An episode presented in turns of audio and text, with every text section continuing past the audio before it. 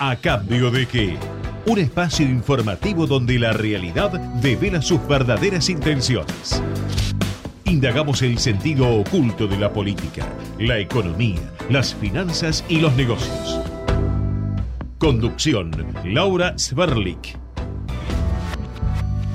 Para observar y no solo ver. Para decodificar y entender. ¿A cambio de qué?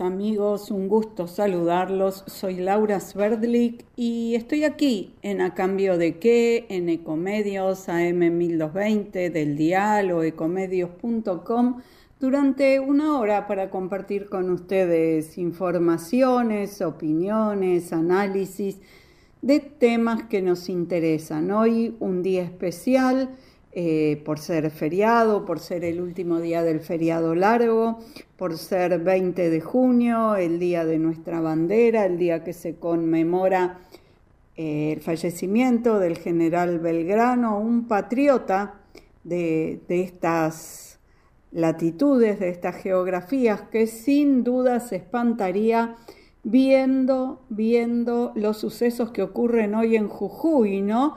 Jujuy que fue la ciudad donde él condujo el éxodo para liberar a, las provincias unidas del Río de la Plata de, yugo español. Bueno, hoy Jujuy la verdad que es un tembladeral, estamos viendo escenas dantescas, escenas que no querríamos reproducir en la República Argentina, pero bueno, están ocurriendo en Jujuy. Ojalá esto se calme, se calme de inmediato. Se echan culpas entre el gobierno provincial y el gobierno nacional. Eh, lo cierto es que la situación está muy, muy enrarecida. Eh, ¿Será esto para tapar lo que ocurrió en el Chaco, donde parece que el pacto de silencio entre los Sena y sus acólitos está rompiéndose porque hoy un, arrepentido indicó dónde había que hacer la búsqueda y aparentemente se encontraron restos socios y hasta un dije en forma de cruz. Bueno, la verdad que nuestro país está complicado, está complicado, probablemente todo esto eh, se ha empeorado por el clima preelectoral, por el cierre de las alianzas. Vamos a ver cómo evoluciona todo esto y se ha sabido quién eh, va a encarar eh, la gobernación de la provincia de Buenos Aires en el partido La Libertad Avanza. Va a ser Carolina Pípora, Píparo, perdón. vamos a ver qué es lo que ocurre con el resto de las listas este sábado van a terminar de anotarse los candidatos, bueno, ahí se va a develar todo el misterio, si va a haber o no internas en Unión por la Patria, cómo van a ser las fórmulas en las internas de Juntos por el Cambio, bueno, todo esto se va a aclarar para fin de semana. Eh, este programa lo hacemos con Matías Urtac en la producción periodística y con Gerardo Subirana en la operación técnica.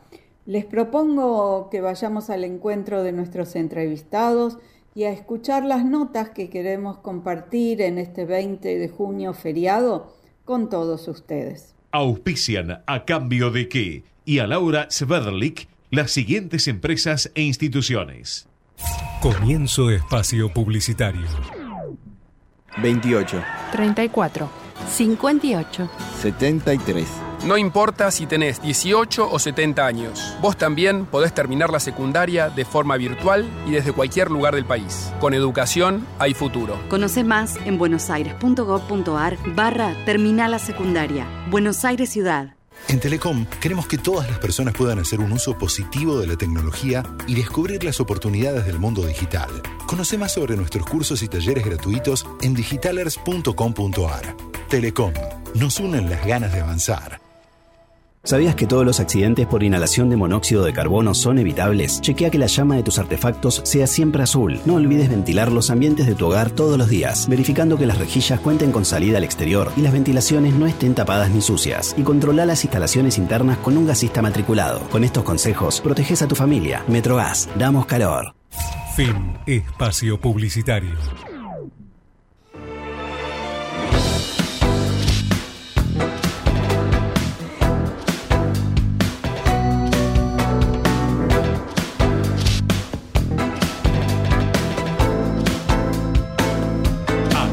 De qué?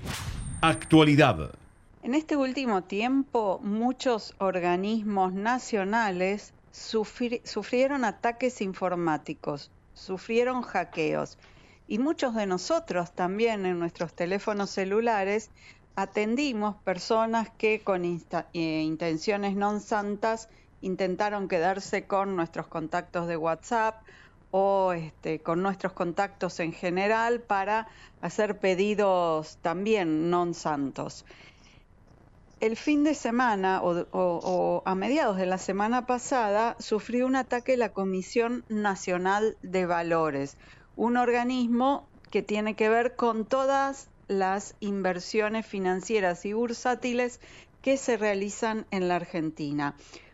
Unos meses atrás también sufrió un ataque informático la Superintendencia de Seguros de la Nación, el organismo que regula toda la actividad aseguradora y generó una cantidad enorme de problemas en todo ese sector. Vamos a hablar con un especialista en estos temas, en temas de seguridad informática. Está con nosotros Gabriel Zurdo, que es fundador y CEO de la empresa BTR y, como ya dije, especialista en todas estas cuestiones. ¿Qué tal, Gabriel? Bienvenido al programa. Soy Laura Sverdlik. Gracias por atendernos. ¿Cómo te va, Laura? Un placer. Gracias a ustedes por la invitación. Al contrario, al contrario, por atendernos. Gabriel, ¿qué pasa? ¿Los organismos públicos no invierten lo suficiente en ciberseguridad o uno siempre va detrás de los ciberdelitos? A ver, eh, eh, Laura, eh, como se dice generalmente cuando se analizan distintas casuísticas de, delincuencia o de modalidades delincuenciales, esto es multicausal, no hay una sola razón. en primer lugar, hay que hacer un reconocimiento fáctico en nuestro país o en economías o sociedades como la nuestra, todavía en procesos de desarrollo o con crisis profundas como la que tenemos nosotros económicamente, hablando, eh, estas cuestiones se vuelven emergentes, o sea, son inocultables. definitivamente, las dos o tres situaciones que anticipaste en la pregunta tienen que ver, convergen con el problema. El ciberdelito va muy rápido, te diría bastante más rápido que los organismos de control, las capacidades de defensa, los eh, que supuestamente a nivel eh, seguridad, eh, quiero decir, agencias, organizaciones que deberían defendernos, logran articular medidas suficientes para acompasar la velocidad de desarrollo del ciberdelito, por un lado. Y por otro lado, también hay un foco, una mira puesta en algunos tipos de servicios especialmente cuando se tratan de aquellos que impactan en la población. Es decir, la industria del ciberdelito, y con total humildad lo digo, nosotros allá por eh, diciembre del 2022 emitimos un informe eh, pronosticando lo que iba a pasar eh, a partir del 2000, en el 2023 y a partir del 2023. Y entre otras cosas, un título que recuerdo es el de El ransomware no dará tregua. Pero el título central era que el ciberdelito se terminaba a partir de este año de consolidar como una industria, ¿eh? una, organización profesional que se carteliza, que tiene, como dije antes, muchos recursos, en algunos casos mejores y más poderosos que eh, los organismos que nos defienden, los que regulan o los que intentan advertir a la población. Y todo esto atravesado por una situación que también se aceleró o em, que explotó y fue la pospandemia. Es decir, el, punto de inflexión que implicó para eh, la, la, sociedad y las comunidades que empezaran a, empezaban a vislumbrar el recurso tecnológico como una posible herramienta y que en la pandemia lo incorporaron y se estacionaron. ¿Cuánta gente de la que nos escucha hoy eh, puede hacer un reconocimiento de que eventualmente antes compraba algo en un sitio de e-commerce y ahora mecánicamente lo hacen las compras de supermercado o algún tipo de adquisición o evitar ir a la sucursal de bancaria típica en barrio o ciudad en cualquier lugar de Argentina, en la esquina de cada pueblo, eh, o frente a la plaza principal, cuánta gente hoy eh, prescinde de esa eh, visita física y lo hace a través de un medio digital. Gabriel, la pregunta es si estos grupos en este caso el grupo Medusa, que también te quería preguntar eh, quiénes son, cómo operan, si es que se sabe, ¿no? Y si ya hicieron otros, otros ataques dentro de la Argentina, si eh, logran introducirse, por ejemplo, en la Comisión Nacional de Valores, que debe tener expertos que cuidan todo esto. Eh, ¿Qué seguridad tenemos nosotros cada vez que hacemos una compra en el supermercado o en Mercado Libre y, colocamos los datos de nuestra tarjeta. ¿Y qué seguridad tenemos cuando Google nos ofrece guardar esos datos para no tener que volver a escribirlos? ¿Qué es lo que debemos hacer? A ver, en, primer lugar, eh, hay que instalar el hecho de que en un extremo, eh, Laura, la seguridad 100% no existe. Esto es eh, confirmación con base eh, en hechos, eh, empírica. Empírica, experiencia de campo pura. Lo que hoy podemos determinar y certificar que es seguro, mañana a partir de una condición de ambiente, una actualización de versión del software del que se trate, o de un comportamiento inapropiado de un usuario, o negligente, o de falto de capacidad, eh, puede hacer que esa seguridad que teníamos certificada ayer hoy no lo sea. Por un lado esto. por otro lado, eh, yo digo que es eh, para la audiencia como andar en bicicleta. ¿Viste? Si dejas de pedalear, te caes. Entonces, el, el, cambio de paradigma tiene que ver con esto. En la pospandemia, la digitalidad nos atravesó, tenemos que cambiar el foco en que todos somos potenciales víctimas, sobre todo las organizaciones, y refiriéndome a lo que vos preguntabas, la CNB, el, cambio de paradigma para aquellos como organizaciones eh, eh, gubernamentales o, mercados, compañías, empresas y las personas de a pie, el foco dejó de ser trabajar para evitar ser víctimas de un ataque y cada vez más tiene que ver con prepararnos para cuando nos afecte un ataque y saber cómo defendernos y reaccionar. ¿Por qué? Porque el abanico que por lo menos nosotros como empresa tenemos dimensionado de posibles vectores de ataque, hoy llega a un número de, y no son todos, son los que tenemos identificados y tabulados, 514. Esto es como ir a la final de la Copa del Mundo y tener un arco, por más que lo tengamos al Dibu Martínez, de 50 metros de alto, de ancho. Es decir, está expandida la ventana de riesgo. Ajá, 514, ¿qué quiere decir? 514 formas diferentes de ingresar a los, a los sistemas. De ingresar o de utilizar la información que está disponible en los mercados negros o de engañar suplantando identidad para luego cometer una estafa virtual o un acceso non santo. En el caso de Medusa, con que me lo preguntabas antes, sí.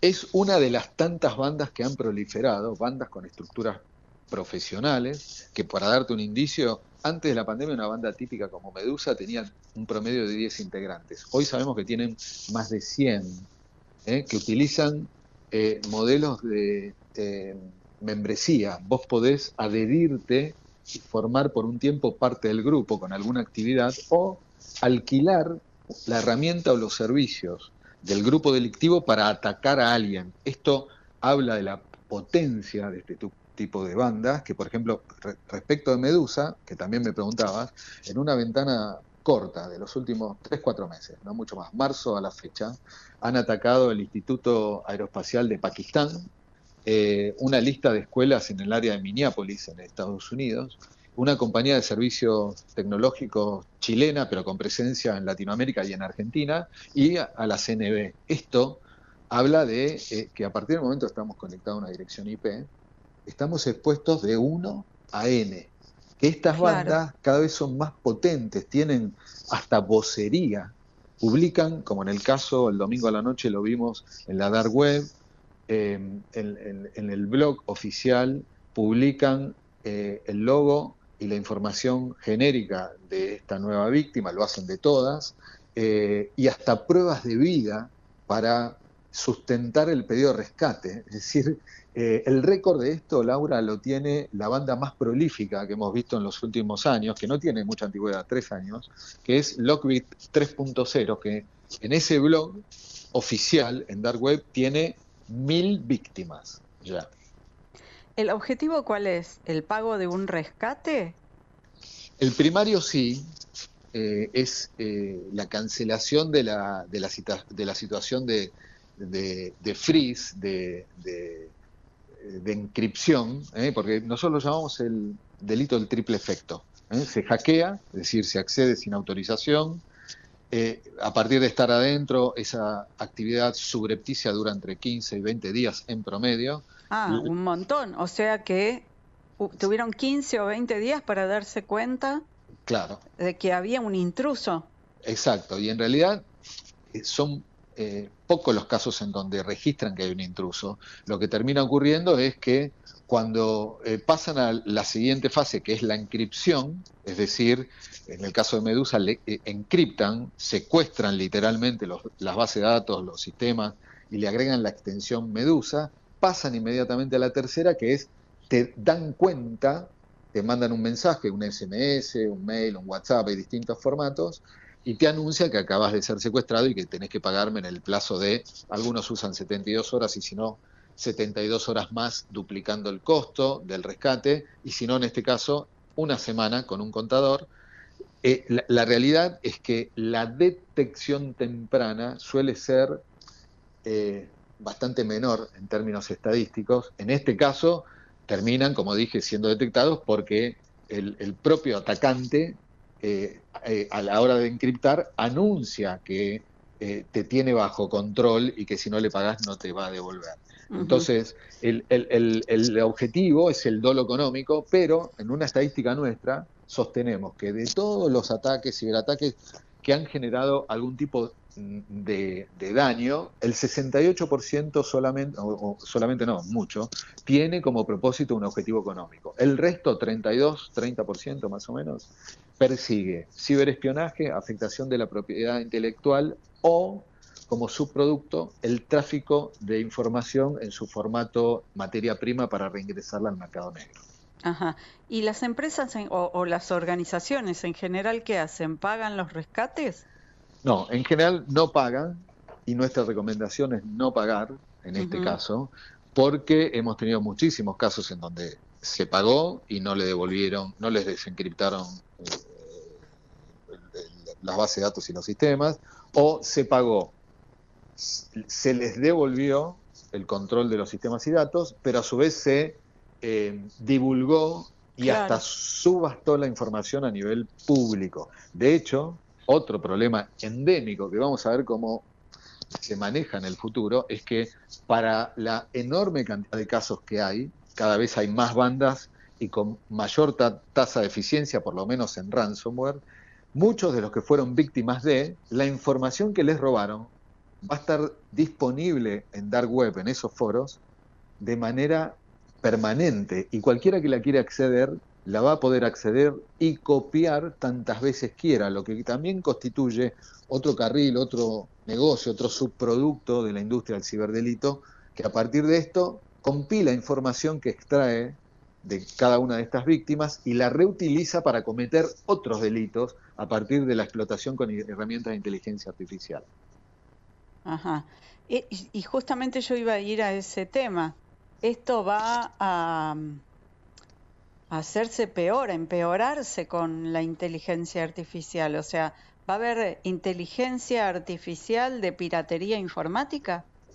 Claro. O ya la hay, quizás. Ya, la hay, ya, la hay. hay por ejemplo, eh, históricamente, em, los engaños de phishing, que es el arte de suplantar identidad, sí. Eh, una de las medidas de prevención y detección temprana que sugerimos era prestar atención al texto, que en general tiene alguna deformación de slang o, localización, eh, se dirigen a vos, eh, Laura, de tú, cuando normalmente, si, si, estás hablando supuestamente de recibir un mail de una empresa argentina que te está diciendo que registraron un acceso no autorizado, no se va a dirigir de vos, de tú, sino de vos, o los acentos, viste, como a veces cuando traducís con algún traductor automático, los acentos quedan mal o, invertidos, ese tipo de cuestiones menores. Bueno, hoy de la misma manera que en una mensura, y te abro un paréntesis, eh, eh, pero que hace a lo mismo, a la generación de cultura y conciencia.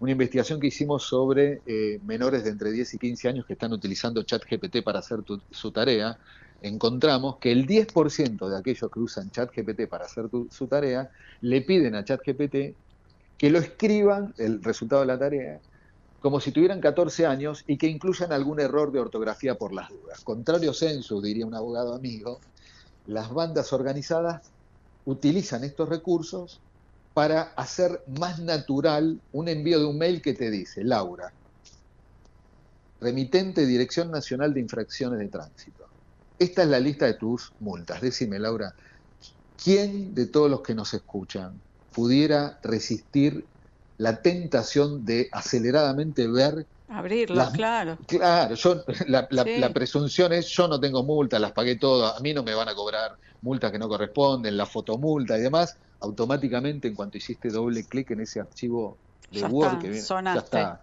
tal cual. Entonces, entonces, este tipo de cosas tanto para lo que acabo de decir del texto de la suplantación de identidad de phishing, como para la automatización total de acciones que terminan en un ransomware. Te tengo que decir también que en el ámbito de negocios, eh, en donde generalmente terminamos reconociendo un ataque de ransomware, el mail, en el 90% de los casos, es el vehículo de transporte de lo que termina siendo un ransomware el 90%. ¿Por qué? Porque en la vida cotidiana vos y yo intercambiamos mensajes a través de WhatsApp, con tu familia, con tu grupo de afinidad, amistad y demás, pero a nivel transaccional, un pedido, una factura, un, comportamiento típico de un proceso de negocio, vos te manejás por mail. Entonces, este continúa siendo el canal y la eh, aplicabilidad de inteligencia artificial en cualquiera de sus formatos y versiones definitivamente va a acelerar este tipo de acción, pero con un agravante. Fíjate, Laura, que estamos hablando hace unos minutos, y el disparador es ransomware, el delito de triple efecto y la cantidad de víctimas como la CNB, la Superintendencia de Seguros, el CONICET, la ANMAT, el INTA, y, y unas 100 empresas más privadas que por cuestiones comerciales no te lo van a reconocer en el 2022, pero que en los cinco meses que llevamos del 2023... Bueno, Farmalink.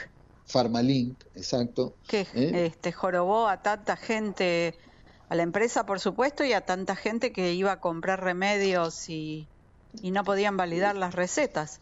Ahora fíjate, como eh, razonamiento proyectivo, esto es importante incorporarlo la acción de ransomware es inocultable y precisamente las bandas, los grupos organizados buscan el impacto para qué? Para forzar a que la víctima termine cancelando el pedido de pago o el rescate porque la población, los usuarios, están siendo afectados en general como en, la red farmacéutica eh, en, su vida cotidiana. Existen el punto e- es cómo se pierde más, si pagando el rescate o eh, limitando la operación hasta poder resolverlo. Sí, o, los costos añadidos a restaurar de un backup eh, la capacidad de procesamiento, porque mientras vos tenés los sistemas encriptados, no vas a tender a borrar lo que tenés encriptado, vas a intentar a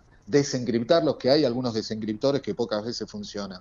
Con lo cual tenés un costo asociado de replicar tu infraestructura, es decir, tenés que tener servidores nuevos vacíos o, usados vacíos y mano de obra suficiente a tiempo para restaurar los backups. Por eso, en todos los casos vemos que esta acción de restauración de backup como plan B dura entre dos y tres semanas. Pero déjame decirte algo para la gente muy importante.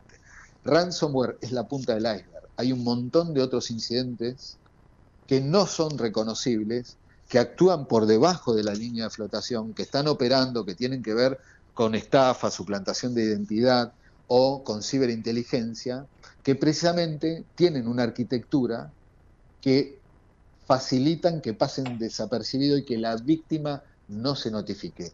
Esos son los más peligrosos.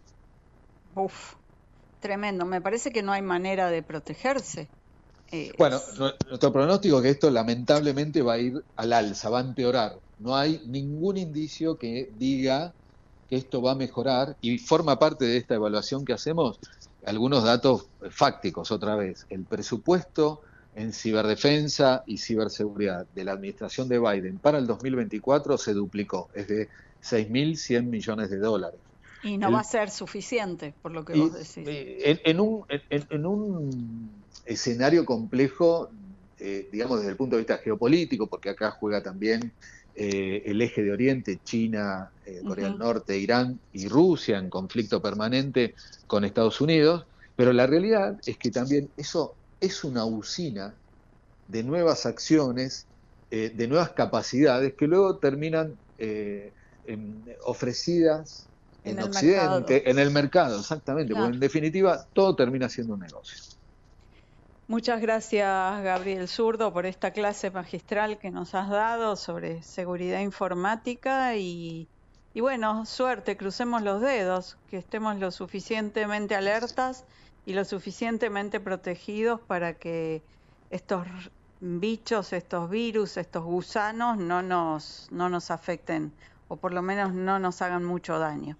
Muchas gracias, un gusto haber hablado contigo. Cómo no, Laura, un placer cuando quieras a tus órdenes. Eh, hasta la próxima, adiós. Ecomedios.com AM1220. Estamos con vos. Estamos en vos.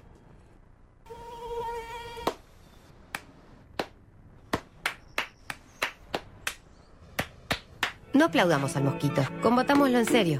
Para combatir el dengue, el zika y el chikungunya, evitemos que los mosquitos piquen y se reproduzcan. Usemos repelentes, coloquemos tules en la cuna de los bebés y demos vuelta a contenedores para que no se acumule el agua. Si tenés fiebre alta, dolor de cabeza y dolor muscular, no te automediques y acudí al médico. Encontrá más información en argentina.gov.ar. Argentina Unida, Ministerio de Salud, Argentina Presidencia.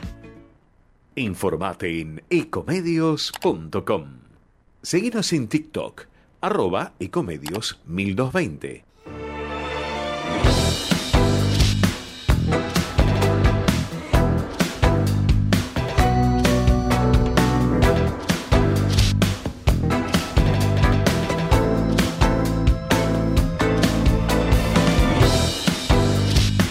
¿A cambio de qué? Opinión y retomamos la charla aquí en el programa luego de esta brevísima interrupción. Vamos a referirnos a un tema que parece no tener solución. Los reclamos mapuches sobre la zona de Villa Mascardi. Un verdadero paraíso, un parque nacional. Bueno, en los últimos días la Secretaría de Derechos Humanos eh, otorgó nuevamente un predio a la comunidad que en noviembre, en, perdón, en octubre, el 4 de octubre del año pasado, fue desalojada de ese sector. Eh, más allá de la, de la acción judicial que, que, se está llevando a cabo, la Secretaría de Derechos Humanos y el INAI, el instituto que entiende en cuestiones indígenas, le otorgaron un predio a la Machi es decir, a la jefa conductora de esa comunidad nuevamente en Villa Mascardi. Vamos a ver qué opinan los vecinos de, la zona e incluso la, provincia que estuvieron por fuera de este acuerdo. Está con nosotros Diego Frutos, que es presidente de la Junta Vecinal Villa Mascardi. ¿Qué, ¿Qué tal, Diego? Soy Laura Sverdlik, un gusto volver a saludarlo. ¿Qué opina usted de este tema? Hola Laura, ¿cómo estás? Gracias por el contacto. Bueno, nada, nosotros es, como que ya estamos acostumbrados a un nuevo cachetazo que nos da el gobierno nacional, que arma todas estas situaciones, ¿no? Siempre favoreciendo a los delincuentes y siempre a nuestras espaldas nos enteramos cuando ya está todo cocinado, por decir, ya todo firmado. Nunca hemos sido convocados a esas famosas mesas mesarazas, le decimos nosotros, mesarazas de diálogo, eh, que bueno, dialogan entre ellos mismos, ¿no? Supuestamente en una mesa debieran estar una parte, la contraparte y el Estado haciendo de mediador, eventualmente, ¿no? Pero nunca hemos sido convocados, eh, como te dije, eh, seguimos a la espera que nos den los resultados, que quién se va a hacer cargo de la destrucción del incendio de todas nuestras propiedades y una ironía total porque parte del acuerdo es la construcción de tres nuevas viviendas para la Machi y sus familiares y todos sus adeptos, la gente que se va a atender con la Machi, justamente al lado de nuestras casas totalmente destruidas, incendiadas por ellos mismos, ¿no? ¿Y quién le va a construir esas viviendas, esas tres viviendas que exige el acuerdo a la Machi? Eh, bueno, ¿Ellos mismos? El, gobierno nacional a través del Ministerio de Medio Ambiente, que es el que está a cargo de los parques nacionales, porque le dan una fracción que corresponde a parques nacionales, eh, que queda al lado de nuestras viviendas privadas, ¿no? O sea que de vuelta ponen al lobo al lado del cordero. Exactamente, sí, porque ellos cuando fue el desalojo, eh, allá el 4 de octubre del año pasado, dejaron una especie de altar sagrado, un tótem de madera, y sobre el cual se, escudan, ¿no? Eh, diciendo que, que bueno, que, que, que, el, que el territorio, según los espíritus le indicaron a la Machi, es un territorio sagrado. eh, pero es, es algo insólito porque, por otro lado, despotrican siempre este, contra la nación argentina, pero ellos se escudan en la Constitución Nacional para refugiarse en un artículo, el artículo 75, inciso 17, a partir de la reforma de la Constitución allá en 1994, donde habla de la figura de los pueblos originarios, ¿no? Eh, o sea, eh, desconocen a la nación argentina por un lado, pero se refugian en ese artículo 75, hay que decirle que antes de ese artículo 75 la Constitución tiene un preámbulo y 74 artículos, que entre ellos se habla de la propiedad privada. El artículo 16 de la Constitución es muy específico diciendo que la nación argentina no admite prerrogativas de sangre ni de nacimiento ni de ningún origen étnico, que somos todos iguales ante la ley.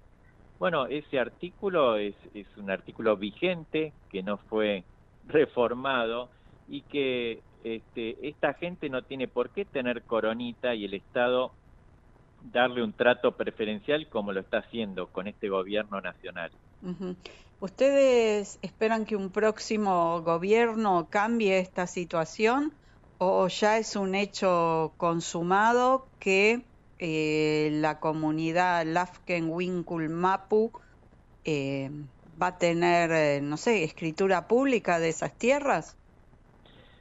Todavía no lo sabemos muy bien cómo se dará esa entrega de, tierras, pero sabemos que cualquier otro gobierno, evidentemente acá ha ganado la ideología, ¿no? El tema de, de respetar, que todos lo hacemos, eh, la, eh, digamos, la preexistencia étnica, supuesta preexistencia étnica de estos pueblos originarios, que no lo son tal porque ellos han venido de Chile allá por 1830 cuando ya estaba constituida la nación argentina, ¿no? Ya nos habíamos independizado. Em, por eso, a ver, e, en, ese artículo donde habla de, de, respetar esa preexistencia étnica, en la reforma de la Constitución se tendría que haber especificado cada uno de las comunidades, de las verdaderas comunidades del norte, centro y sur de, la Argentina, haberlas nombrado, porque estos muchachos, por ejemplo, en Villa Mascardi, se juntaron recién en 2017 y no, no tienen un lazo sanguíneo, son de distintas familias, se pusieron de acuerdo para organizarse como comunidad eh, no tienen la tramitación todavía en el INAI, no son reconocidos como verdadera comunidad indígena. Ellos dicen que al desconocer la nación argentina no les corresponde reconocerse, ¿no? Pero como te dije antes, para ciertas situaciones sí les conviene ser argentinos, como que tienen cada uno de ellos sus planes sociales, eh, y, bueno, son eh, respaldados por el INAI, es el Instituto Nacional de Asuntos Indígenas, porque de por sí, por ejemplo, el vicepresidente del INAI tiene sus dos sobrinos metidos en Villa Mascardi y sus familiares. Eh, pero como te dije, son de distintas familias, eh, no tienen un lazo de consanguinidad, que es lo que conforma una verdadera comunidad, y lo mismo la variedad etaria, las verdaderas comunidades siempre hay un bisabuelo, abuelo, hijos, nietos, primos, sobrinos, bueno, eh, acá no hay nada de eso, son todos de distinto origen, incluso del Gran Buenos Aires, está metida la APDH de la Matanza, el señor Pimentel, que cada tanto, eh, cuando hay algún prófugo de la justicia de Buenos Aires, se lo trae enmascarado, acá hay que estar enmascarado, tapado, para que no sean reconocidos, eh, y se ponen a trabajar en, en las tareas de ellos, que es la de disponer quién pasa por la ruta y quién no, y atacarnos a nosotros los vecinos, que, cada vez quedamos menos y que, bueno, ya nos han saqueado, incendiado nuestras propiedades. Eh, Diego, dos cuestiones. Una, ellos se van a instalar en lo que eran un hotel y que ahora está en ruinas porque fue incendiado y ese hotel está lindante con su propiedad. Así es, eh, por orden de la jueza este, en los últimos días fue destruido totalmente ese hotel. Em, para evitar que sea usurpado o ocupado nuevamente. Que fuera, exacto, sí, sí, sí. Y, pero bueno, por un lado actúa el, el Poder Judicial, que es como corresponde, nosotros hemos tenido mucha paciencia, esperamos cinco años y medio para que se iniciara el juicio, pero quiero decirles que en el mes de diciembre pasado, el 15 de diciembre precisamente, el presidente de la Nación recibió en la Casa Rosada a la madre de la Machi y la madre de Jones Guala, prometiéndoles una salida pacífica a este eventual conflicto. Y la mejor manera pacífica, eh, bueno, le encomendó el presidente al señor Pietragala, secretario de Derechos Humanos, que le buscara esa salida pacífica y no tuvo mejor idea que volver a otorgarle las tierras, ¿no? Porque según ellos dicen que dependen de ciertas directivas, de que lo, que imponen los organismos internacionales, la ONU, la OIT, eh, bueno, que, que les ordenan respetar a los supuestos pueblos originarios. Lo que pasa que, eh, y dicen, bueno, ellos, los organismos internacionales, actúan de acuerdo a los informes. ¿Quién le da los informes? El gobierno ellos mismos, claro. Ellos Exacto, el mismo gobierno nacional de turno le está dando el informe sobre el cual se tiene que pedir la ONU o en este caso la OIT, que uno dice, ¿qué tiene que ver la Organización Internacional del Trabajo? Bueno, ¿Y cómo sigue eh, esto? Eh, ¿Ustedes tienen alguna bueno, presunción? Nosotros los vecinos nos, nos seguimos haciendo presentaciones judiciales, en este caso se van agregando actores al asunto, Pietragala, Cabandier, los distintos ministerios, bueno, ahora el Ministerio de la Mujer, que también intervino en, la última resolución de esta mesa de diálogo. Eh, bueno, eh, todas estas presentaciones judiciales las estamos haciendo en los últimos días y apostamos a que el nuevo gobierno, que este, que va a estar, entiendo yo, fuera de toda ideología en esta situación, sino acá lo que hay que hacer es respetar la Constitución Nacional, ¿no? Eh, que, que, como les dije antes, en el artículo 16 habla perfectamente de que acá no hay privilegios, ¿eh? que somos todos iguales ante la ley y que todos los propietarios de Villa Mascardi tenemos nuestras escrituras, eso fue vendido desde el Estado Nacional allá en la primera presidencia del Perón, cuando se crearon las cinco villas satelitales alrededor de la ciudad de San Carlos de Bariloche, Villa Mascardi una de ellas, eh, para fomentar el turismo en aquel momento. Así que todos tenemos nuestras escrituras y, bueno, de por sí nosotros convivimos con una verdadera comunidad mapuche registrada en Villa Mascardi, que es la comunidad Trai, con W al principio, Y al final, con la que tenemos un trato de total armonía y que también han sido despojados de parte de sus tierras y han sido atacados por considerarlos yanaconas. O sea, el yanacona es el enemigo del, del mapuche. Bueno, así este, eh, indígena de, Tierra del Fuego, del sur de Santa Cruz, ¿o no? Sí, sí, sí, sí. No, no, bueno, esos son los ONAS. Sí. Eh, el Yanacona, con Y al principio, es el, el digamos, el, el, mapuche rebelde, el traicionero, por decirlo. En lengua mapuche. Eh, en lengua mapuche, sí. ¿Y estas, estas personas hablan en lengua mapuche entre ellos? No, para nada para nada, porque ni siquiera lo deben conocer. Son todos muchachos de 20 a 30 años, delincuentes y que encontraron este mecanismo, pero obviamente eh, están dirigidos por alguien de poder. De por sí, acá está lo que se llama la gremial de abogados, dirigida por Roberto Cirilo Perdía y Fernando Bacanarbaja, ex montoneros. Eh, que están en Bariloche y el propósito, entendemos nosotros, de que como Villa Mascardi no ha sido tan desarrollada turísticamente, es hacerse de todo Villa Mascardi para vaya a saber en el futuro cómo repartirse estas tierras, ¿no? Igual los vecinos de Villa Mascardi vamos a seguir luchando, no vamos a claudicar, siempre desde el punto legal como corresponde, no podemos permitir que el Poder Ejecutivo se entrometa en el Poder Judicial, ya que durante muchos años hemos pedido ayuda al Gobierno Nacional a través del Ministerio de Seguridad, de sendas eh, cartas al Ministerio de Seguridad, al presidente mismo de la Nación, jamás nos han respondido, nos decían que solo intervendrían eh, en cuanto a las resoluciones judiciales. Una vez que arrancó el juicio, en diciembre pasado, lo hicieron detener el presidente mismo, esto dicho por el juez Greca, que es el que llevaba a cabo el juicio, el presidente de la Nación le ordenó detener el juicio porque iba a instalar eh, a través de un decreto estas famosas mesas de diálogo.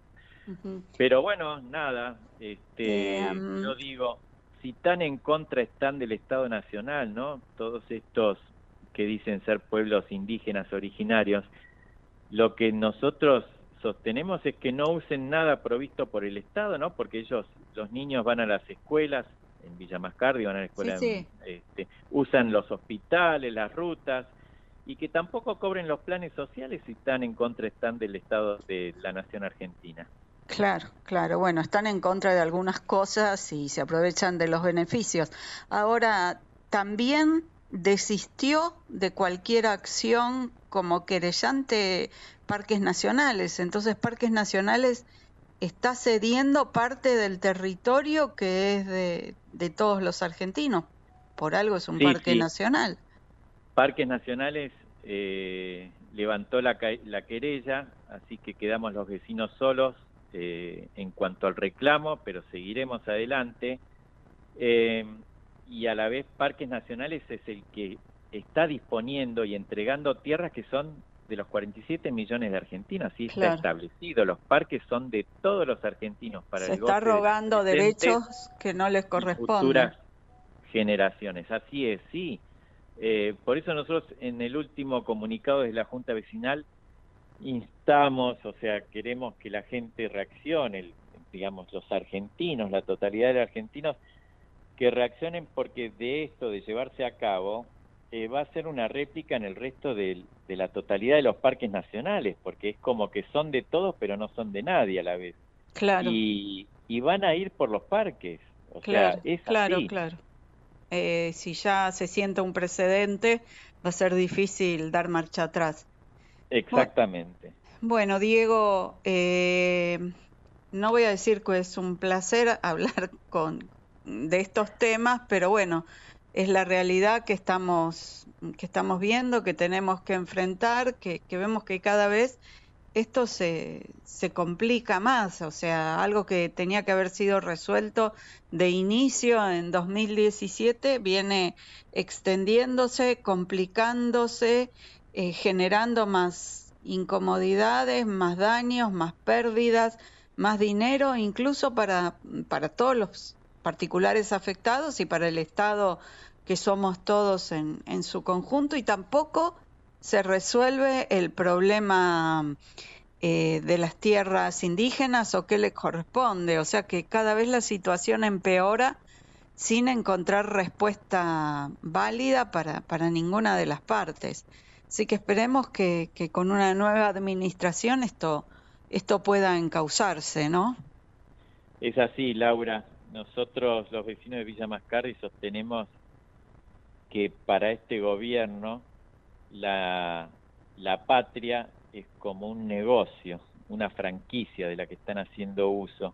Bueno, que sepan que para los barilochenses, los vecinos de Villa Mascardi, en particular la patria es un reto, un desafío, y no vamos a claudicar, vamos a seguir defendiendo los parques nacionales, independientemente, bueno, de nuestras propiedades privadas que, que ya han sido saqueadas, incendiadas, pero también estamos por la defensa de los parques nacionales que, como te dije antes, son de los 47 millones de argentinos y no para ser premiados un grupo de delincuentes eh, cuyo único mérito es el, de la violencia eh, y que el gobierno nacional ignora cada uno de las dos, más de 200 causas de actos delictivos que han cometido en los últimos cinco años. Muchas gracias, Diego Frutos, presidente de la Junta Vecinal Villa Mascardi. Bueno, ojalá pronto todo esto encuentre un equilibrio, una razonabilidad que ponga fin a este conflicto. Muchas gracias y hasta la próxima y a disposición. Bueno, un abrazo grande, gracias por acompañar, gracias por el contacto y hasta una nueva oportunidad. Gracias. Adiós. Auspiciaron a cambio de qué y a Laura Sverdlik las siguientes empresas e instituciones. Comienzo espacio publicitario. 28. 34. 58. 73. No importa si tenés 18 o 70 años, vos también podés terminar la secundaria de forma virtual y desde cualquier lugar del país. Con educación hay futuro. Conoce más en buenosaires.gov.ar barra Terminal la Secundaria. Buenos Aires Ciudad. En Telecom queremos que todas las personas puedan hacer un uso positivo de la tecnología y descubrir las oportunidades del mundo digital. Conoce más sobre nuestros cursos y talleres gratuitos en digitalers.com.ar. Telecom, nos unen las ganas de avanzar.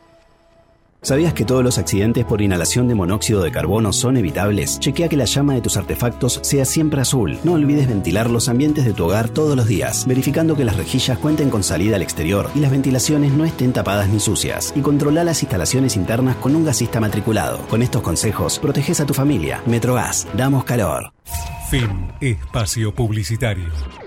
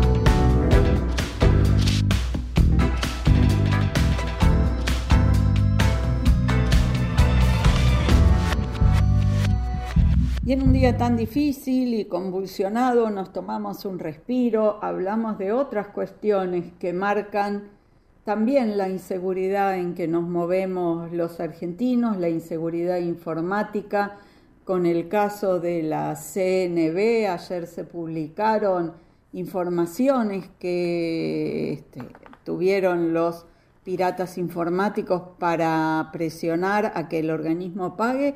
Y también hablamos del tema de Villa Mascardi con eh, eh, las usurpaciones y la amenaza de los mapuches.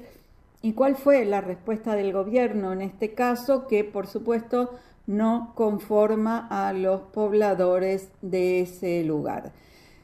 Bueno, eh, ya no queda mucho más, así que me voy despidiendo. Se termina el programa, se termina el fin de semana largo. Nos reencontramos nuevamente el martes 27 para seguir hablando de nuestro país, de nuestra economía, de nuestra política. Ya vamos a saber quiénes son los candidatos en cada caso. El panorama va a estar más claro, quizás porque sabremos los nombres y tendremos mucho, mucho para analizar, para compartir, así que nos reencontramos aquí nuevamente en siete días. Chao, muy buena semana.